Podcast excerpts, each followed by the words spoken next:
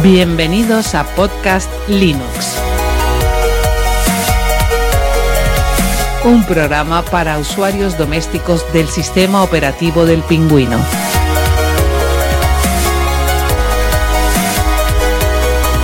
De la red AV Podcast.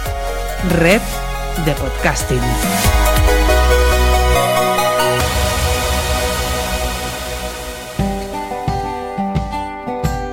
AV Podcast. Tú eliges qué escuchar.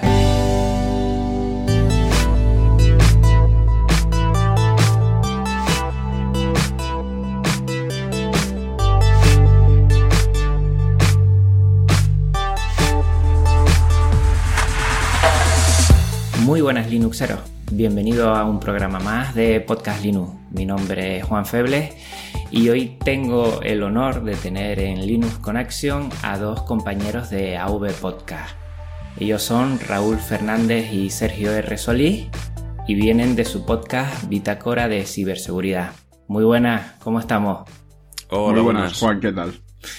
Pues yo muy contento de tenerles aquí, ya a raíz del episodio 13 además, es un número un poco maldito, porque también vamos a hablar de, de un tema eh, que tiene su controversia y que muchas veces no nos lo tomamos con la seriedad que debería ser. Y para eso traigo a dos expertos, a dos conocedores de lo que es un poquito la seguridad de la información, porque ustedes hablan de seguridad de la información más que seguridad de Internet o seguridad de, la informática, ¿no, Raúl? Eh, sí, bueno, además es algo en lo que me, gusta y nos gusta hacer mucho hincapié, porque eh, esto viene del entorno empresarial, ¿no? Digamos que es el que más me he movido yo.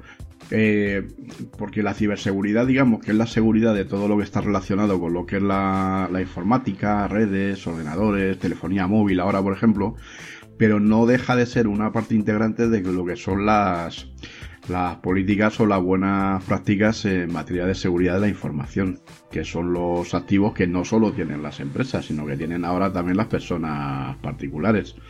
Y esto viene a entroncar directamente con todos los temas de la privacidad, pues que hay con los temas de WhatsApp, de Facebook y de las redes sociales tal y como se han ido planteando en los últimos años. Al final, el tema de la ciberseguridad no deja de ser una parte de la seguridad de la información. O sea, a todos nos sentaría fatal que nuestro vecino fuese a nuestro buzón de la comunidad y abriese nuestras cartas.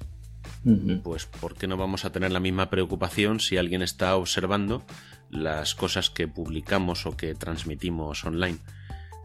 Por eso hablamos de seguridad de la información porque ciberseguridad es una parte.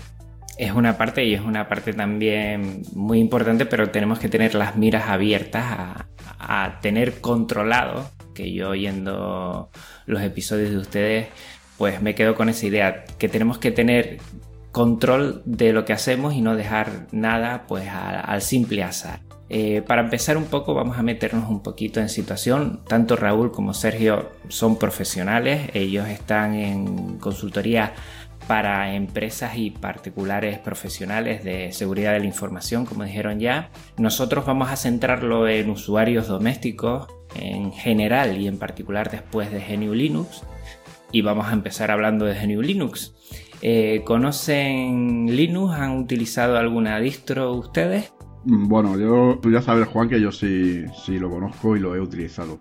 Yo vengo además de los tiempos gloriosos. Yo empecé, me parece, con la, con la versión 10. Me parece hace ya muchísimos años. Y a mí es un sistema que me ha gustado siempre, siempre mucho. Eh, tiene sus virtudes y sus defectos, como también hemos dicho muchas veces. Pero bueno, yo además eh, empecé de una cosa, de una, em- empecé de una manera un poco curiosa. Eh, hace ya muchísimos años, pues tenía una versión de Windows XP que no hacía más que dar problemas, como todas las versiones de Windows en general. Bueno, pues eh, yo empecé con Linux hace bastantes años, por un problema que tuve con una versión de Windows XP y bueno, mm, me di cuenta que por un problema que hubo con un ordenador tenía que volver a comprar una licencia de, Windows. No me apetecía porque no era un problema mío ni era un problema del ordenador, es un problema del propio sistema operativo. Y entonces alguien me comentó la alternativa de Linux. Y la primera versión que instalé fue un Ubuntu, que si no recuerdo mal fue una de las primeras versiones de, de las primeras evoluciones de la versión 10. Y bueno, la verdad es que siempre lo he seguido utilizando. Yo soy muy aficionado a rescatar portátiles y ordenadores antiguos y la verdad es que Linux y las distintas distros que tiene tanto Ubuntu como, como otras como, como, otras distribuciones pues hacen que corran muy bien ciertos tipos de ordenadores que de otra manera estarían obsoletos y habría que tirarlos. Sergio, ¿tú? Pues yo Linux lo primero que recuerdo es ya en la universidad. Estamos allá hablando, ya hablando del, siglo XXI. Y era Debian lo que había en las salas de informática de la universidad y cuando empezamos el primer día, o sea, yo recordaré siempre el primer día de la universidad, que el primer profesor de programación que tuvimos empezó a hacernos un alegato del, software libre y de Linux y de GNU súper emocionado y luego, bueno, la super frase de esto nunca se cuelga como los pantallazos azules de, de Windows y te puedes imaginar lo primero que ocurrió cuando encendió el ordenador. se quedó tostado. Eh, tenía un ordenador portátil, estamos hablando de 2001 y, y, nada, se quedó tostado, risa generalizada de los novatos recién entrados en la universidad y algún que otro repetidor. Y nos explicó que es que no estaba adaptado todavía para ordenadores portátiles. Nos quedamos así todos un poco con el culo torcido. Pero bueno, ahí seguimos, empezamos a hacer prácticas de programación y algo lo utilizábamos. Mm, pero no sé, quedó, quedó una cosa así un poco. Era una cosa que yo tenía que hacer en la universidad y punto. No. Nunca me. Me transmitieron esa, esa pasión que veo en otra gente por, por lo que es el, producto ¿no? de, de, GNU Linux. Luego más adelante jugué con Ubuntu en algún ordenador viejo de casa, pues me enteré de que existía y tal, y pues lo probé y algún ordenador viejo lo tuve usando con, con Ubuntu, una, como nada especial, para navegar por internet y cuatro cosas básicas. Intenté, hubo una época que intenté meter a mi familia, que empezasen a utilizar Ubuntu, pero todavía era, era Ubuntu antes de Unity. Y no, no, no cuajó mucho la idea, no tenían muchas ganas de aprender. Luego más adelante, ya trabajando para una empresa, pues me, me plantearon el tema de, oye, ¿cómo, ¿cómo nos colamos en red del wifi? O cómo, está nuestra infraestructura y cómo está, no sé, yo no sé a qué vino el tema. El caso que me puse a buscar por ahí y encontré tutoriales y backtrack, la, que era una distro live de seguridad y me puse a jugar con ella y en algo así como 20 minutos había reventado la clave de las cuatro wifis que tenía en la empresa y entonces automáticamente le dije al jefe que no, que los routers que no tenían WPA fuera. Que había que, que sustituirlos porque me había llevado 15 minutos. O sea, cuatro routers distintos estaban todos por aquella época con WP todos los proveedores los venían con WP y tal. Y bueno, pues la mayoría de ellos se podía cambiar la configuración, solo hubo que cambiar un, router. Eh, por uno que soportase el protocolo y nada. Y luego, pues en los últimos años, algunas veces para seguir cursos, para pruebas de seguridad y tal, he utilizado Kali Linux, que es eh, la distribución heredera de Backtrack la archiconocida Kali Linux que siempre sale además en muchas series, después hablaremos de alguna de ellas. Y... Sí, lo que tiene es que se ha hecho muy famosa y que hay mil tutoriales en, en, internet para que cualquiera pueda hacer cualquier cosa. O sea, es un, son listas de instrucciones. Haz esto, luego esto, luego esto, mm. luego esto y consigues tal cosa que es como yo hago las cosas, o sea, tampoco te creas. yo soy un fanático de los tutoriales. Sí, sí, todos nosotros que así vamos aprendiendo a golpe y porrazo. Eh, hemos hablado un poquito de seguridad y lo primero que comentamos los que somos amantes de, las distribuciones Linuxeras es que una de las decisiones que tomamos a la hora de elegirlas es su seguridad.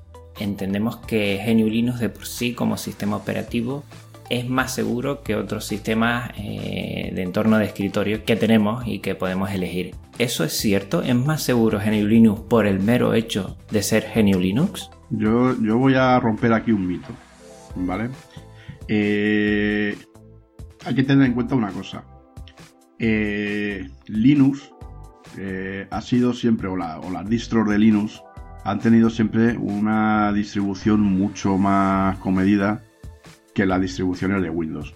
Entonces, sabemos que cuando un sistema operativo o cualquier tipo de software eh, va creciendo el número de usuarios, pues van creciendo las vulnerabilidades también porque van siendo objetivos de más ataques, es decir, para los hackers también es más suculento el atacar este tipo de este tipo de software que es masivo porque se hace más daño, digamos. Exactamente, o sea, no es cuestión de que surjan más vulnerabilidades, sino que se descubren porque se convierte en un objetivo más goloso. Si solo lo tienen cuatro, desarrollar ataques para cuatro potenciales objetivos, o sea, en economía de escala no es rentable. Habiendo millones y millones y millones de usuarios de Windows, es mucho más rentable hacer cualquier cosa para Windows. Ahora, ahora bien, eh, si es verdad que los sistemas de permisos que, que, tiene Linux, en este caso Ubuntu, lo que yo más conozco, eh, si es verdad que, como había que darle como usuario permisos, luego tenía una serie de permisos como superusuario a los que no se podía acceder, a no ser que fuese a través de la terminal, pues sí es verdad que las instalaciones eran muy seguros porque digamos que el kernel no te dejaba hacer nada que no le dieses tu confirmación de ello, incluso algunas acciones no las podías hacer como usuario. Esto es lo que Microsoft ha copiado precisamente en Windows 10 yo ahora en Windows 10 yo tengo programadas cualquier tipo de instalación o cualquier tipo de cosa eh, para que haya que darle permiso siempre como superusuario para las instalaciones y al final Microsoft la, seguridad que ha implantado en Windows 10 es eh, una copia de lo que hace Ubuntu.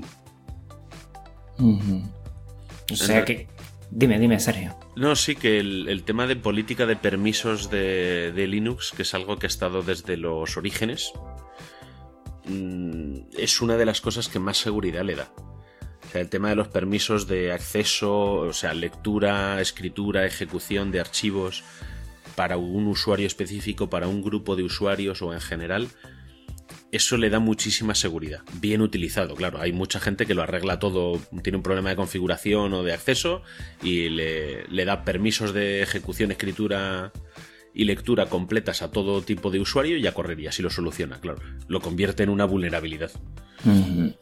Eh, pero sí es cierto que el tema de política de permisos y de usuarios de, Linux es de lo que mejor está desde el principio. O sea que depende más también de, de cómo nosotros utilicemos eh, hace tiempo por ahí lo vi que nosotros podemos tener un castillo o una casa, pero claro, si el castillo dejamos las puertas abiertas y la casa cerramos bien la puerta, es más segura la casa que el castillo. Todo depende después cómo utilicemos o los hábitos que tengamos eh, a la hora de, dar permisos, de, saber qué instalar, desinstalar todo esto. Exactamente. Bien es cierto que el pequeño mercado eh, de implantación que tiene Linux son gente que está más normalmente, ¿vale? Es una generalización, que está más interesada en saber sobre la tecnología que utiliza, que les interesa más seguir tutoriales, que o sea, les gusta el cacharreo. Al, al, tipo de usuarios que acaban lanzándose realmente a utilizar Linux. Entonces, ese interés por el cacharreo puede facilitar que se interesen también por tener configuraciones apropiadas. Mientras que la gran masa de usuarios, por ejemplo, de Windows, son usuarios que utilizan el ordenador mm, como en principio debería usarlo casi todo el mundo. Que es yo llego a mi puesto de trabajo, hago mis, mis documentos, mis hojas de cálculo, mis diseños gráficos y mi ordenador es una herramienta, o sea, que se ocupe de mantenerla el informático. Yo hago mi trabajo igual que cuando voy al coche, eh, pues voy conduciendo de la ciudad A a la ciudad B, ¿no? Y me cruzo con otro coche ya en qué ciudad nos cruzamos y tal, pero yo no entiendo de mecánica. Yo me he sacado la licencia para conducir, no para manejar el motor. Entonces, sí es cierto que los usuarios de Linux eh, pueden pasarse de seguridad. Pueden pasarse, no, pueden aplicar normas de seguridad y utilizarlo correctamente por ese interés, pero también, pues eso, hay usuarios que se desvían hacia el otro lado, que es como la mejor forma de resolverlo es quitarle la seguridad al problema que tenga. Mm. Le quito el candado y así no tengo que estar abriendo y cerrando la puerta. Es muy, es muy incómodo, el candado es muy incómodo. Pero yo creo que sí, o sea, ese pequeño mercado que tiene lo hace más seguro porque lo hace menos atractivo para los ataques y el hecho de que los usuarios son están más interesados en la tecnología, generalmente los usuarios de Linux, también le da ese puntito extra de, seguridad. Y también hay un tercero, yo quiero hablar también del tema de los repositorios. Eh, hablaremos después si se han copiado también otros sistemas operativos de los repositorios de, de Linux en su momento que es un concepto que, puede hacerlo más seguro. Claro, tener todos los paquetes que están controlados por una comunidad de esa distribución, la cual, bueno, asegura que están en un entorno y que se organizan de una manera segura, eh, lo hace, lo hace más, más seguro todavía nuestro sistema. No tener que bajar paquetes y aplicaciones de sitios que desconocemos de dónde vienen y de quiénes son? Eh, yo creo que hay, un poco de todo. A ver, vayamos por partes.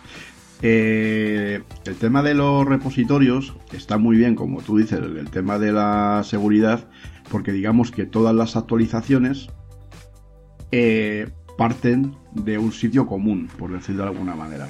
¿Vale? Como tú comentas, se descargan los paquetes, se hace la actualización, se hace la instalación y en principio es un sistema que es bastante, bastante seguro y bastante cómodo además para, todos estos temas. Eh, esto es lo que se utiliza en telefonía móvil, es lo que utiliza Android y es lo que utiliza iOS. Las tiendas, los market o las actualizaciones, los paquetes de actualizaciones. Eh, ahora bien, lo que comentábamos antes. La ventaja que tiene Linux es que al tener detrás una comunidad, eh, no quiere decir que las actualizaciones tengan por qué ser más seguras. Y voy a ver si me explico.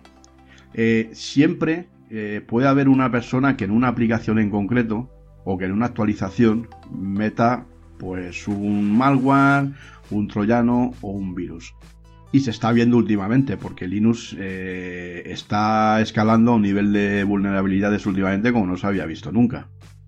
Pero ¿qué es lo que está pasando y qué es lo que se está demostrando? Que al tener detrás una comunidad, la reacción es muy rápida antes estos temas y enseguida se emiten los parches de seguridad. Hemos tenido algunas noticias sobre vulnerabilidades en, en Ubuntu, ha sido en las últimas versiones, que prácticamente se han resuelto en 48 horas, lo cual es mm. todo un récord. Claro, al ser software libre y código abierto también eso facilita, aunque algunos dicen que también puede ser una manera también de detectar errores y jugar con ellos, ¿no? Pero facilita también encontrar esas dificultades. Es que es a la vez es lo bueno y lo malo. O sea, el tema de que lo tenga que. yo pongo un paquete, ¿no? De una, un servicio para máquinas Linux lo subo al repositorio, mm, tengo cierta credibilidad y, yo lo pongo ahí a, disposición del que quiera, la gente se actualiza, no se actualiza, se supone que hay una comunidad que lo revisa, pero es que a mí es un concepto que también me puede ocurrir lo contrario, ¿sabes? El de, ah, pero esto no lo barrías tú. ¿Sabes? Y hemos barrido los dos dos veces el dormitorio, pero nadie ha barrido el salón. Ya. Y entonces resulta que por el salón se te cuela la vulnerabilidad o el malware malintencionado. Eh, entonces, sí es cierto que al final se detecta, la comunidad lo detecta y lo soluciona rápido, eso sí que es cierto. O sea, la velocidad de solución, porque, porque interesa, porque es una comunidad muy activa, eh, lo detecta y lo, y lo soluciona con relativa rapidez porque coopera mucha gente. El problema que le veo es eso, 48 mm, horas eh, a lo mejor con los modems de 56K no eran un problema, pero con la fibra óptica 48 horas me sobran para descargarme unos cuantos gigas de información de un servidor vulnerable. Mm. Entonces, es lo bueno y lo malo a la vez, no sé si me explico. Eso en, el último bitácora de ciberseguridad comentamos que alguien la coló directamente en una actualización de Mint. O sea, no en un paquete, sino en el. en, en la ISO. O sea, y se la calzó a la comunidad, parece ser que, a propósito. O sea, no, no, que fuese una vulnerabilidad, sino que, metió un, backdoor, una puerta trasera voluntaria. Se solucionó muy rápidamente, gracias al, al concepto de comunidad, pero. Pero implica una confianza en alguien que tampoco sabes quién es. Como tú decías antes, es que sabes de dónde viene. Bueno, mm, eso muy relativamente. Yo no sé quién hace lo. Yo no conozco a las personas que, que hacen ese software, igual que no conozco a las empresas que hacen software privativo. O sea, tengo el mismo conocimiento de esa gente que de esas empresas. No sé si me explico. Sí, perfectamente. O sea, para mí son completamente desconocidos. Mm, ¿Por qué me tengo que fiar de la bondad o de la maldad de unos o de otros? Eh, al final entramos en el concepto ese de comunidad cooperativa o la empresa me lo tiene que hacer bien porque le estoy pagando para que me lo haga bien ninguno de los dos argumentos es válido 100% ni equivocado 100%. Exacto. Eh, al final es una elección en la que seleccionamos lo que más nos conviene en cada momento y, y la verdad es que hay que reconocer que funciona muy bien. Que yo creo que el sentido de este podcast es eso, que vean una opción más, que cada uno elija la que quiera y que GNU Linux, pues bueno, podemos tener a, nivel doméstico en, este caso, pues tenemos, podemos tener una, opción en el cual podemos utilizarlo y, también conocer la seguridad. Porque a la hora de intentar configurar que nuestra distro sea más segura, eh, ¿qué podemos añadir, quitar o configurar para por lo menos eh, tener eh, cierta sensación. Yo creo que, el control total de un sistema operativo eh, no se puede hacer, ¿no? Totalmente 100%, pero tener esa sensación de que estamos haciendo las cosas correctamente. ¿Qué podemos hacer en GNU Linux para, tener esa cierta tranquilidad de que vamos controlando nuestro sistema? Raúl, ¿vas tú o voy yo? Yo, yo voy a decir una cosa que, bueno, a lo mejor no, yo es que no hago nada. Eh, yo he, yo pero es que en Windows también hago muy poquito. O sea, tampoco tengo un antivirus aquí de la leche, ni tengo nada. Procuro tener bien configuradas las políticas de, de actualizaciones y de instalación. Y bueno, lo que sí tengo en todos los ordenadores es un, es un firewall, pero vamos, que está más enfocado al análisis de red. Por si hay algo, algo inusual o lo que sea, pues que me lance una advertencia y en los equipos que tengo con Linux, poco más. No, no, tengo ningún tipo de seguridad especial, ya digo, salvo las políticas. Pues yo aquí me he preparado un par de cosillas para dejar algo práctico a, a los oyentes. Pero bueno, lo primero sí decir que, en principio, la norma básica es tener dos cuentas de usuario, una de administrador y otra que no tenga privilegios de administrador y para el trabajo de diario la que, la que es de usuario simple. Y cuando haya que hacer actualizaciones y tal, la de administrador. Sí, sí, yo, yo eso que, antes comentaba, eso sí lo tengo siempre hecho. O sea, tienes una cuenta de superusuario y tienes una de usuario. De hecho, esto es buena práctica no solo en Linux, sino en Windows, en Macintosh también. Y luego, aparte de eso, pues... Eh, la idea de todo para tener un ordenador seguro, sea un ordenador personal o un servidor o lo que sea, es deshabilita todo lo que no necesites. O sea, las funcionalidades que no necesites son posibles fuentes de vulnerabilidades o de problemas, entonces hay que, hay que deshabilitarlas. El, ¿Cómo podemos hacer esto? Bueno, pues yo me he apuntado aquí, por ejemplo, que para ver los servicios que tenemos ejecutando en nuestro, en nuestro PC con, con Linux, eh, si vamos a la línea de comandos, podemos eh, ejecutar el comando ps espacio aux, que nos va a mostrar toda la lista de servicios, quién es el propietario de los mismos. Eh, realmente es todos los procesos, el PID, que es el identificador de proceso, cuál es el proceso en cuestión, la memoria que utiliza, la CPU que está utilizando en el momento que ejecutamos el comando. Entonces vamos a ver todo lo que se está ejecutando en nuestro ordenador y luego con netstat todo junto eh, espacio menos lp nos mostrará todos los protocolos de comunicaciones que tenemos abiertos, TCP, UDP, los puertos de comunicaciones de, de acceso de redes y a qué servicios se corresponden. Entonces, pues podemos ver, oye, tengo el FTP abierto, ¿no? En el puerto 21, que es el clásico. Tengo un servidor Apache que está funcionando en HTTP en el puerto 80, que es el de las páginas web. Y, digo, bueno, ¿y yo por qué tengo un servidor web abierto en mi ordenador de mi casa? ¿Estoy sirviendo alguna página web? No, pues tengo que quitar ese servicio de Apache. Por ejemplo. Entonces me ha apuntado algunos servicios muy clásicos que son eh, SMDB o NMDB, que es para compartir carpetas con plataformas Windows con el protocolo Samba. Telnet, por ejemplo, es un clásico que suele estar activado en muchos sitios, que es para controlar por comando remotamente otra máquina. El famoso Sí, Raúl. No, digo que el famoso Samba que tantos quebraderos de cabeza da. Sí, Samba es vulnerable per se. O sea, las máquinas Windows, sobre todo el XP, por ejemplo, si tienes Samba activado puedes acceder a la máquina. O sea, eso es una barbaridad. Eh, Telnet que comentaba, el principal problema que tiene es que no va cifrada la comunicación de Telnet. Es decir, que tú envías un comando, una contraseña a través de Telnet y eso va en abierto. Lo puede, cualquiera que esté escuchando en esa red lo puede ver. Tenemos R-Login, que es el Remote Login para registrarnos en otras máquinas. Si yo no tengo otras máquinas en mi casa a las que quiera acceder remotamente desde ese ordenador en el que estoy trabajando ahora, no necesito tener este servicio activado. Lo mismo con REXEC, REXEC, que es para ejecutar comandos de shell en el otro ordenador. Entonces, pues igual me conviene deshabilitarlo.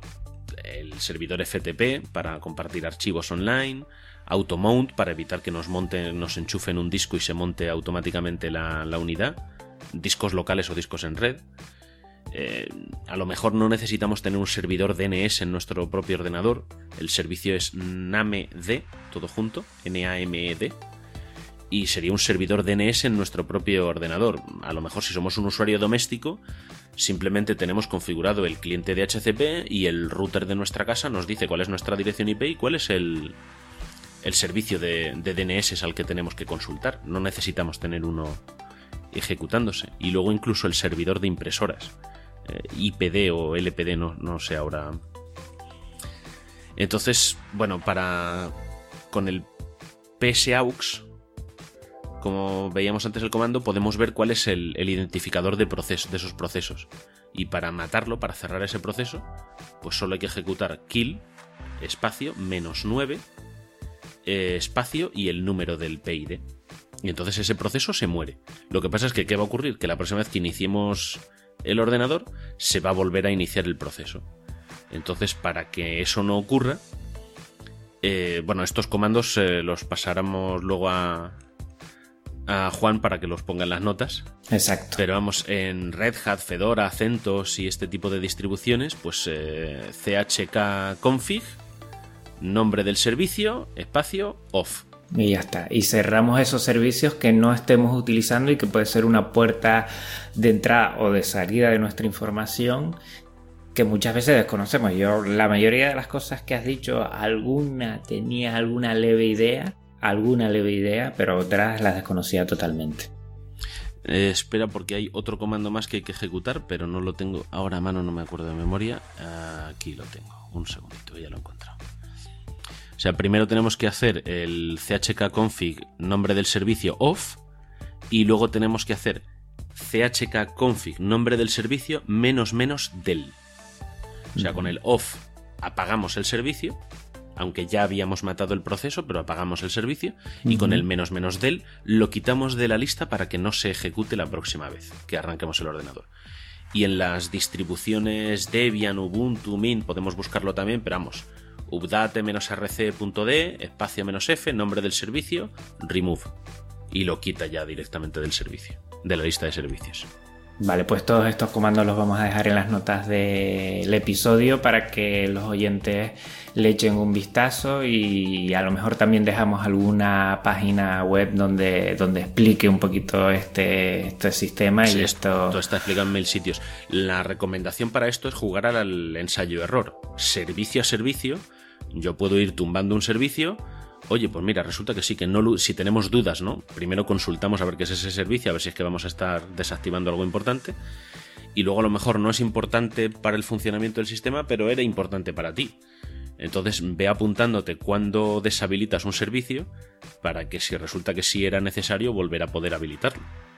Y es que eh, no sé si, bueno, ustedes son unos profesionales. Yo, yo soy un usuario que, vamos, me gusta mucho el cacharreo y tal, pero no entro a, a configuraciones muy, muy específicas. Y soy un amante de las series, lo tengo que decir.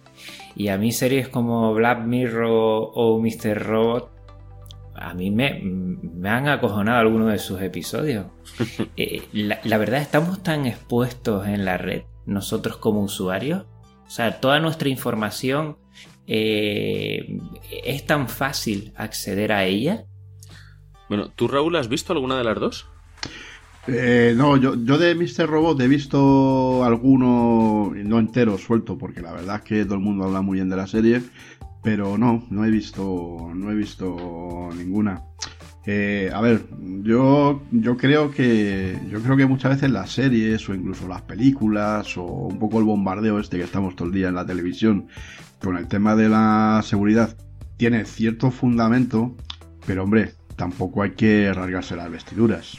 El mero hecho de que yo ahora cuando terminemos de grabar me salga a la calle y coja el coche para a comprar el pan, pues a lo mejor me arrolla un camión.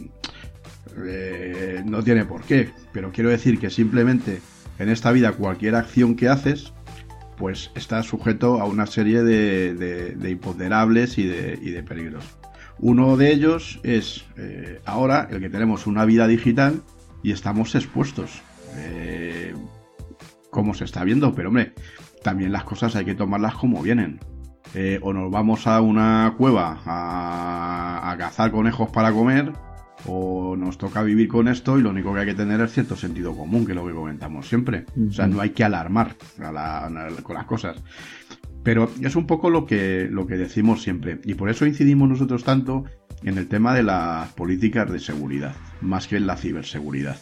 Porque muchas veces, más allá de estar, cogerte un ordenador y programarlo, cifrarlo, cogerte el teléfono móvil, volverte loco ahí, poniendo claves a todas las, a todas las, las aplicaciones o lo que sea, pues hombre, a lo mejor si en vez de llegar a tomarnos una cerveza y plantar el teléfono encima de la mesa, nos lo dejamos guardado en un bolsillo, pues a lo mejor ya eso evita que nos quiten el teléfono, ¿verdad, Sergio? No sé, no sé de qué me estás hablando, Raúl, no. no, esa, eso que comenta es porque el día que estábamos pergeñando Bitácora de Ciberseguridad, tomando unas, cervezas irónicamente frente al Ministerio de Justicia en Madrid, eh, unos chavales, mm, por no decir palabras peores, eh, intentaron robarnos el teléfono, pues de esto como que vienen a pedir, te ponen un papel encima para que leas, y la muchacha que me estaba poniendo el papel en la cara, con la misma mano que me puso el papel en la cara, me cogió el teléfono de la mesa, de la terraza en la que estábamos. Y pues de estas inspiraciones que te vienen así sin saber por qué, me di cuenta. Y mientras estaba retirando el papel, metí yo mi mano por debajo también del papel y le quité el teléfono de la mano. Pero vamos, que ya estaba en su mano, ya no estaba en la mesa. Madre mía.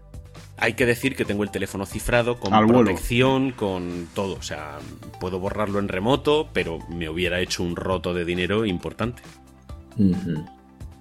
Entonces, pues sí, el, el tema de lo de las series y tal, yo de Black Mirror solo he visto la primera temporada. Sé que en la segunda o en la tercera hay un capítulo muy especial, ¿no? Que fuerzan a alguien a hacer cosas en base a la información.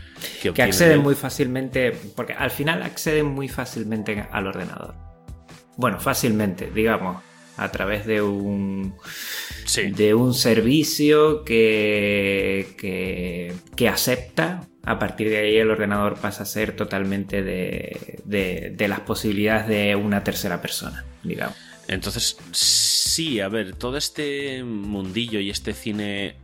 A mí lo que no me gusta de este, de esta cine, de esta ficción, es que exageran tanto el temor que acaban, en vez de convirtiéndose en una herramienta de concienciación, eh, parecen un discurso tecnofóbico es como no uses la tecnología o te arruinarás, la... alguien vendrá y te arruinará la vida. Eso es lo que mucha... es esa línea que se cruza muchas veces cuando yo veo este tipo de, series o de películas. Em, de. ¿Cómo se llama esta? La de Mr. Robot.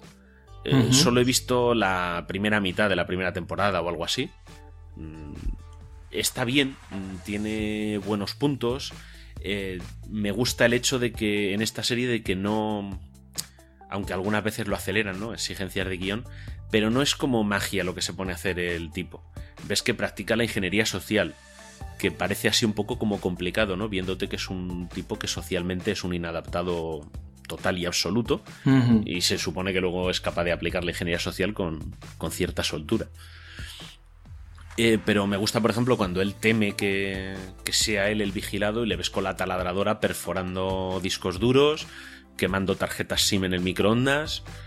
Eh, o sea, el tema de la seguridad él lo lleva a, rajatabla y él mismo se da cuenta de cuándo ha podido ser vulnerable. Hay que tener en cuenta que él es un paranoico absoluto. Pues sabe lo que se puede hacer.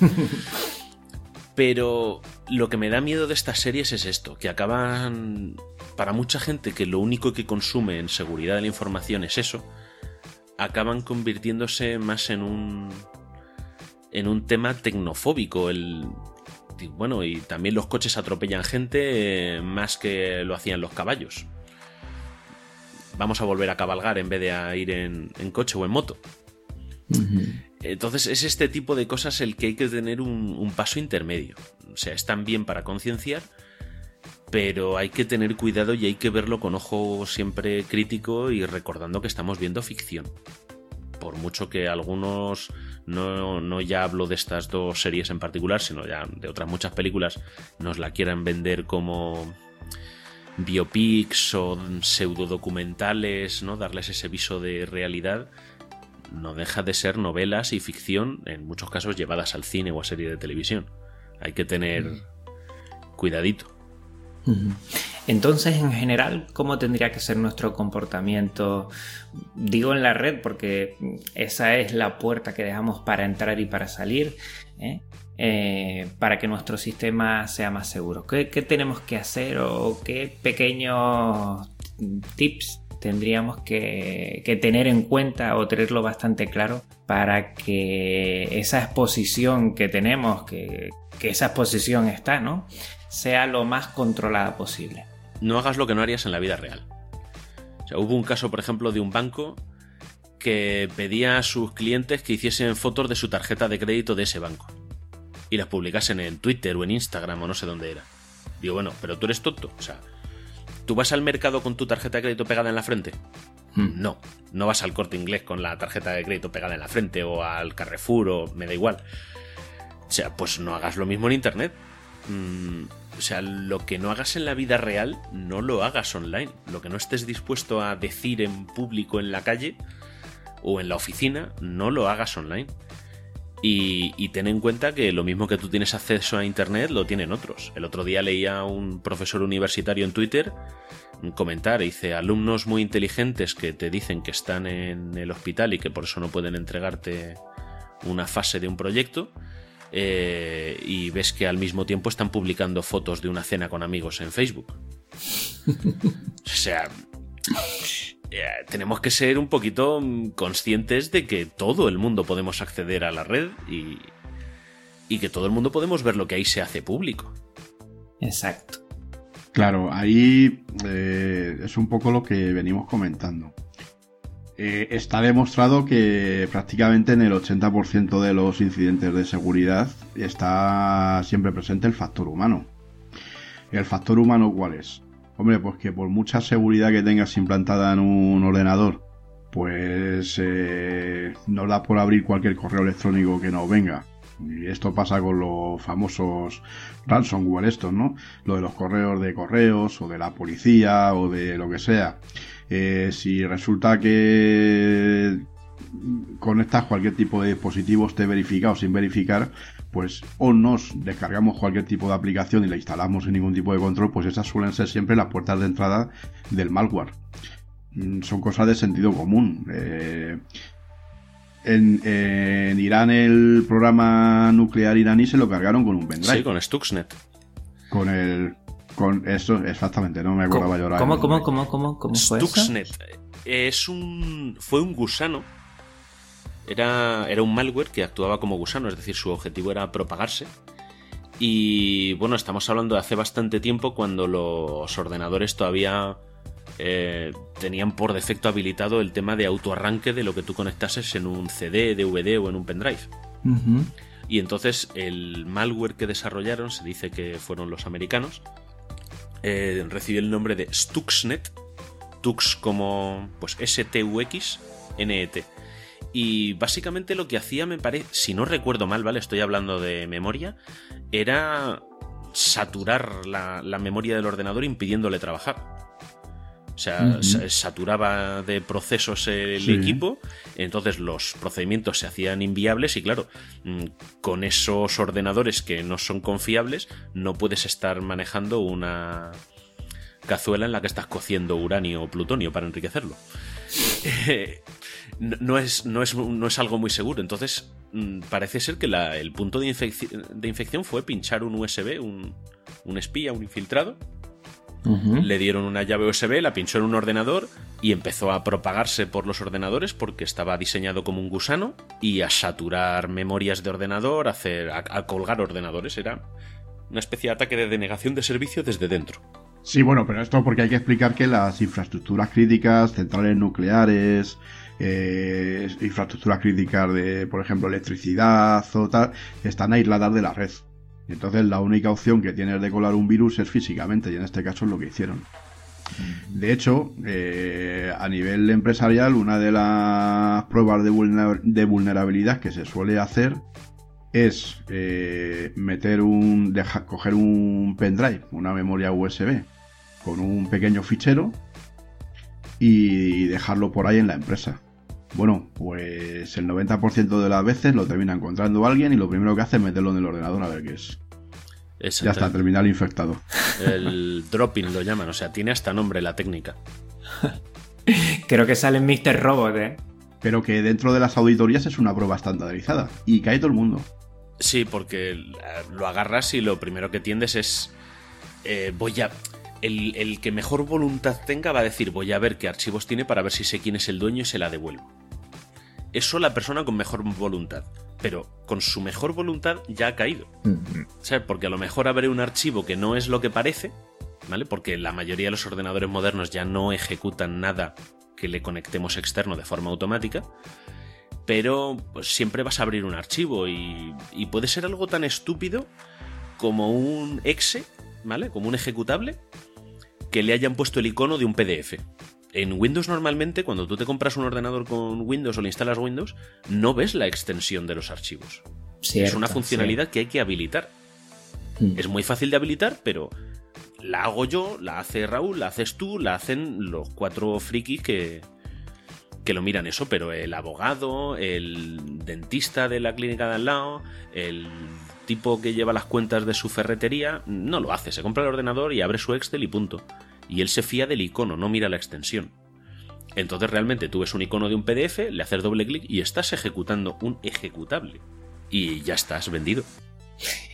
Tú, Raúl, hablaste antes de auditoría y sí es conocido porque nacieron con, con ese sentido que hay muchas distribuciones linuxeras que están especializadas en seguridad para hacer auditorías eh, las conocerán, yo conozco algunas también y eso que, no soy del sector. Eh, eh, sí, bueno, yo la que conozco, la que más conozco que habéis comentado antes es Cali.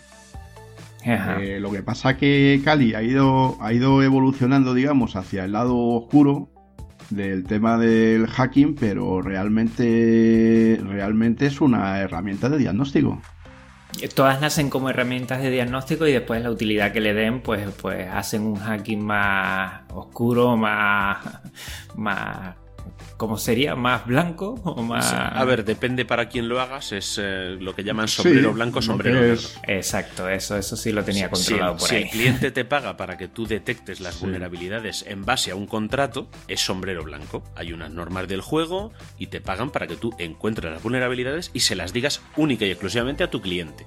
Hay una confidencialidad y hay una buena intención. Si buscas esas vulnerabilidades para vendérselas al mejor postor o para explotarlas y robar tu dinero o información o lo que sea, entonces es pues el Black Hat. De todas formas, yo el tema de distribuciones de seguridad lo, lo pondría en tres categorías, tres subcategorías. Estarían las de pentesting, que sería por ejemplo Kali o Backtrack o alguna otra que ahora mencionaré, que son precisamente para buscar vulnerabilidades y para explotar esas vulnerabilidades.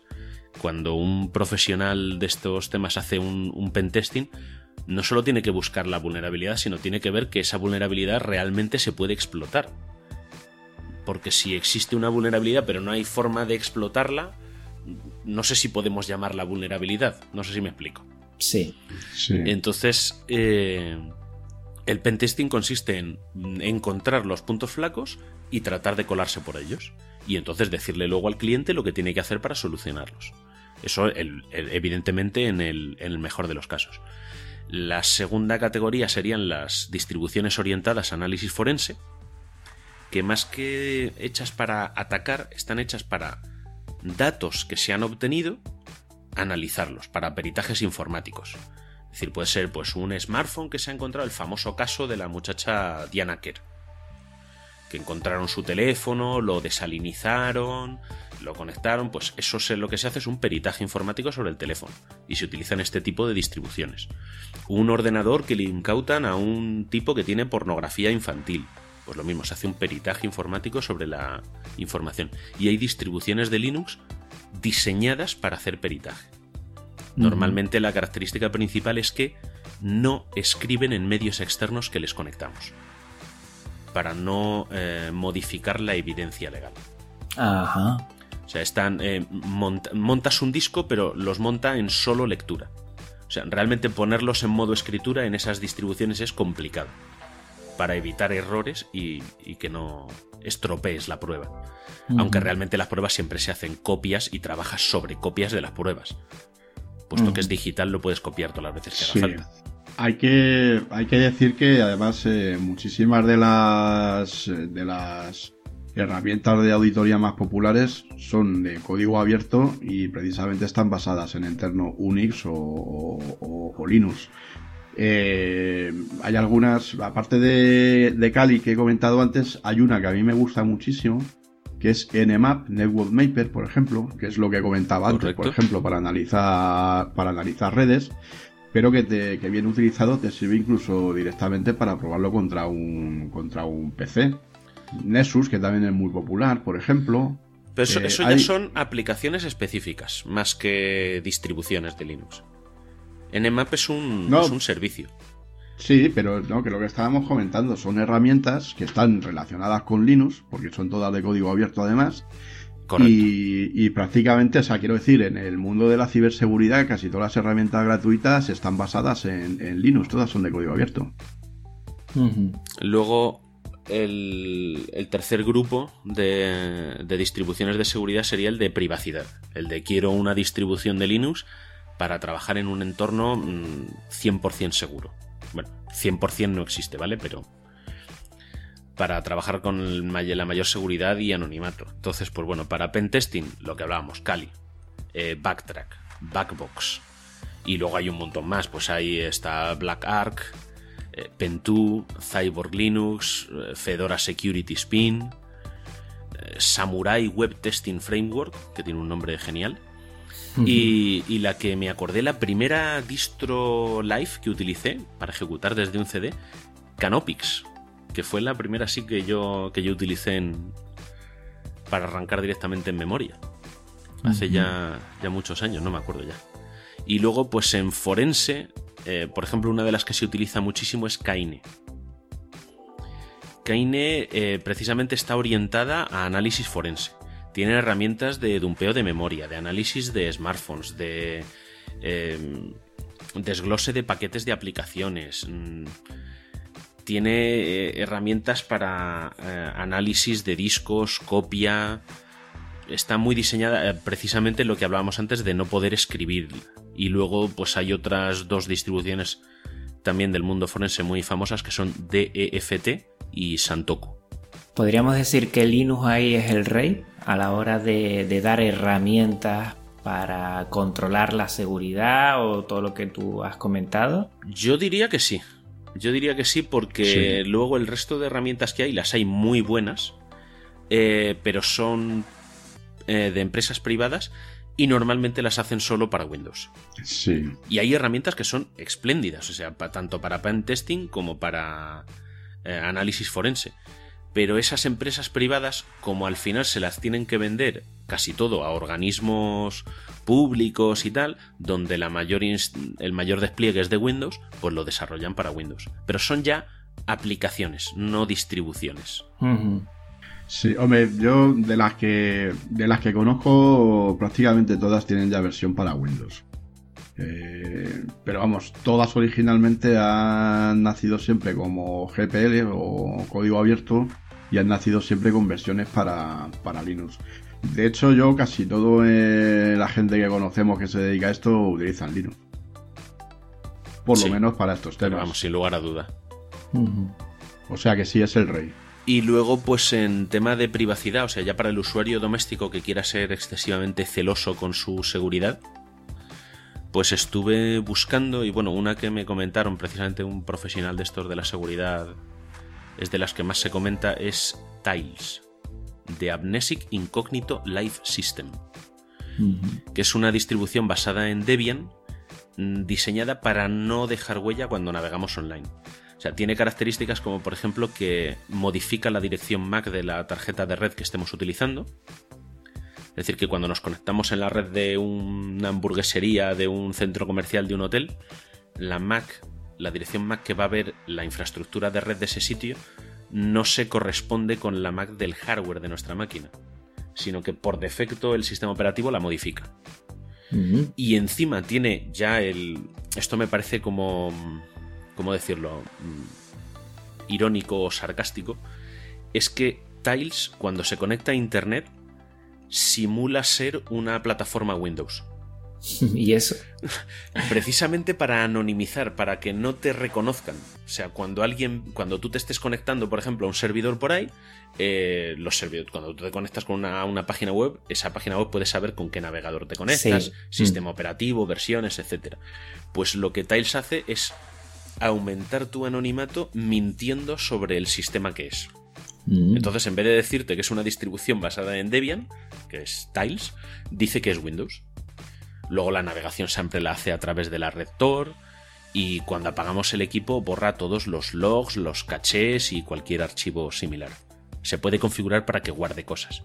Pero en principio cada vez que iniciamos el sistema, inicia totalmente limpio pues bueno, ya los oyentes tienen eh, herramientas de sobra y, con lo que nos van a dejar ustedes en la nota del programa, yo creo que se pueden hacer, los que sean muy celosos de su seguridad, eh, se pueden hacer una idea y van a tener eh, tiempo para cacharrear de sobra.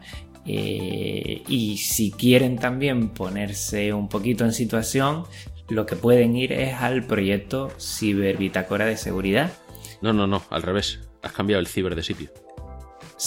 A ver. Es bitácora de ciberseguridad. Alguna vez lo he dicho mal por ahí, ¿eh? no pasa nada. Eh, coméntenos un poquito cómo, cómo es este proyecto, cómo nace y dónde les pueden encontrar.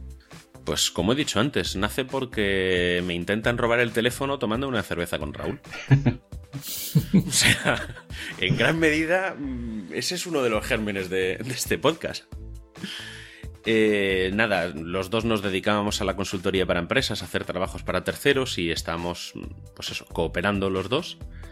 Y como a los dos nos encanta el mundo del podcasting, dijimos, oye, ¿por qué no hablamos de esto? Y, y, en esa misma mesa y conversación sucedió lo del teléfono y pues ya no nos quedó más remedio que hacerlo. Raúl. Sí, bueno, esencialmente fue... Cuenta, cuenta. Esencialmente fue, fue eso. Eh, siempre, bueno, yo ya tenía un podcast antes y pensaba en hacer algo más profesional. Y bueno, pues un día hablando con Sergio, como también se dedicaba a estos temas y tal, pues surgió la idea y pues rápidamente nos, nos pusimos en marcha. Nos acogió Pedro en AV Podcast ahí para que pudiésemos llevar adelante el proyecto, cosa que es muy de agradecer y bueno, pues aquí estamos para que los oyentes les encuentren, dónde, dónde pueden ir para, contactar con ustedes y para escuchar los episodios. Bueno, pues en avpodcast.net barra ciberseguridad tienen todos los enlaces, tienen el Facebook, Twitter, el feed para suscribirse, tienen los audios directamente para descargárselos o escucharlos en la web. Si nos quieren buscar en redes sociales, pues bueno, pueden buscar Bitácora de Ciberseguridad en Facebook o pueden buscar en Twitter VitaCiber, que no es que no nos dejaba ponerlo todo, que era muy largo. Y otros proyectos personales, yo sé que ustedes también a nivel personal, si me gustaría que, comentasen algún otro proyecto. Pues Raúl, como ha dicho, tiene otro podcast, ¿no? Que es, sí, es un eh, podcast chiquitito de historia. La historia. Es rumbo la historia, sí. Y bueno, ahí publico cuando puedo, que últimamente no puedo. y yo aparte de eso, pues nada, mm, escuchar mucho podcast, eh, cacharreo en casa con alguna cosilla. Ahora, por ejemplo, tengo un servidor Linux montado por un proyecto que estoy haciendo para un cliente. Y una Raspberry 2 que tengo ahí haciendo análisis de red en, casa. Y la verdad es que bien, no, tengo mucho tiempo para cacharrear, la verdad. No tanto como quisiera. Me encantaría, por ejemplo, jugar con el, proyecto de, de Hacker Garage, que son gente que juega con Arduino y envían paquetes a casa y pues es un proyecto que se lo escuché a Gabriel Viso, que ya le tuviste por aquí. Sí, yo también le escuché, muy interesante. Y es un proyecto, me encanta, pero es que no, no, no puedo, no puedo meterme en más jaleos. Estamos. Si nos metemos en más, en, más jaleos, nos sacan de otro. Estamos metidos en un proyecto empresarial que yo no he tenido ni un día libre desde las navidades.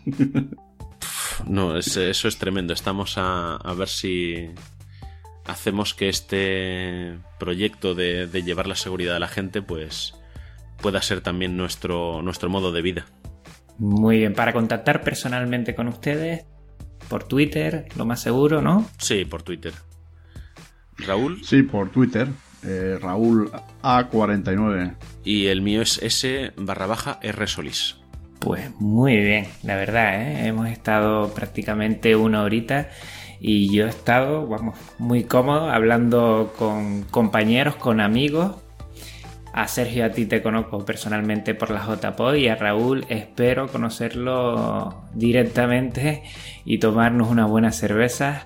Eh, bueno, cuanto antes, a ver si este año 2017 eh, coincidimos la mayoría de AV Podcast y, sobre todo eh, compartiendo lo que nos gusta, que es el podcasting y pasarlo bien. Eh, les agradezco mucho porque, bueno, yo cuando proyecté el episodio de ciberseguridad, pues estaba bastante nervioso porque no controlo absolutamente nada, no controlaba, ahora ya a fuerza de organizar el episodio y de ir conociendo un poquito más, creo, me da la sensación de, de estar un poco más seguro, entre comillas. Y, les agradezco mucho que hayan pasado por aquí y hayan dado ese mayor contenido, que es lo que yo intento hacer con estos Linux Connection, que es acercar a, las personas, a las personas que están detrás de proyectos eh, que tienen que ver con, Linux, que tienen que ver con ciberseguridad en este caso, y, y hacerlo, bueno, hacer una charla amena y conocer un poquito más. Yo se los agradezco muchísimo que, hayan dado su tiempo y estén aquí. ¿eh? Nada, hombre, el placer es nuestro. Te agradecemos nosotros el que nos dé la oportunidad también de, grabar en tu programa, que la verdad es que no los puedo, no tengo tiempo de escucharlos todos, pero están muy bien muy, y muy amenos. Por cierto, que tengo aquí un disco con la instalación de Antergos, ¿qué hago? Perdón, repite. Le digo a Juan que tengo un disco aquí para instalarme Antergos, ¿qué hago? Pues nada, pues ya, meterlo ya. ya mismo, ¿no? Estás tardando. Lo descargué ayer y digo, mira, cuando ya que hablar contigo. me voy a pasar a, Arch Linux, que no lo he utilizado nunca, y Antergos me parece que es una buena distro. Sí, para empezar, genial. Pues bueno, pues a los oyentes recordarles los métodos de contactos de Podcast Linux en este final. La verdad que me lo he pasado muy bien. A los oyentes comentarles que si quieren contactar a través de Twitter lo pueden hacer por arroba podcastlinux, el correo podcastlinux y en la web avpodcast.net barra podcastlinux. Eh, tenemos un Telegram que cada vez va creciendo más y para aquellos eh, oyentes más hardcore que cada dos semanas se le haga demasiado largo, pues pueden seguir más o menos el día a día con noticias, con lo que estoy haciendo, lo, que estoy proyectando para próximos episodios y pueden conectarse en telegram.me barra podcastlinux. También me está dando ahora por hacer screencast y en YouTube buscan podcast Linux y allí pueden encontrar algunas, algunos screencasts más visuales de, de, lo que cacharreo con mi sistema operativo preferido. No olviden suscribirse en ebooks y en iTunes para que le lleguen directamente los episodios o pasarse por podcast.com, podcast con K, para no perderse ninguno de ellos. Eh, por mi parte nada más, agradecer de nuevo a Sergio, a Raúl, muchísimas gracias y a seguir grabando, que es lo que tenemos que hacer. Siempre que nos dejen, sí. Eso sin duda, desde luego. Pues bueno, un abrazo a los dos y un abrazo a todos los Linuxeros que nos están oyendo. Chao, hasta otra. Chao. Adiós.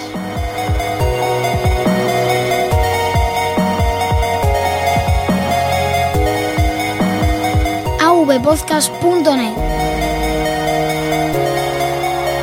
Red de podcasting.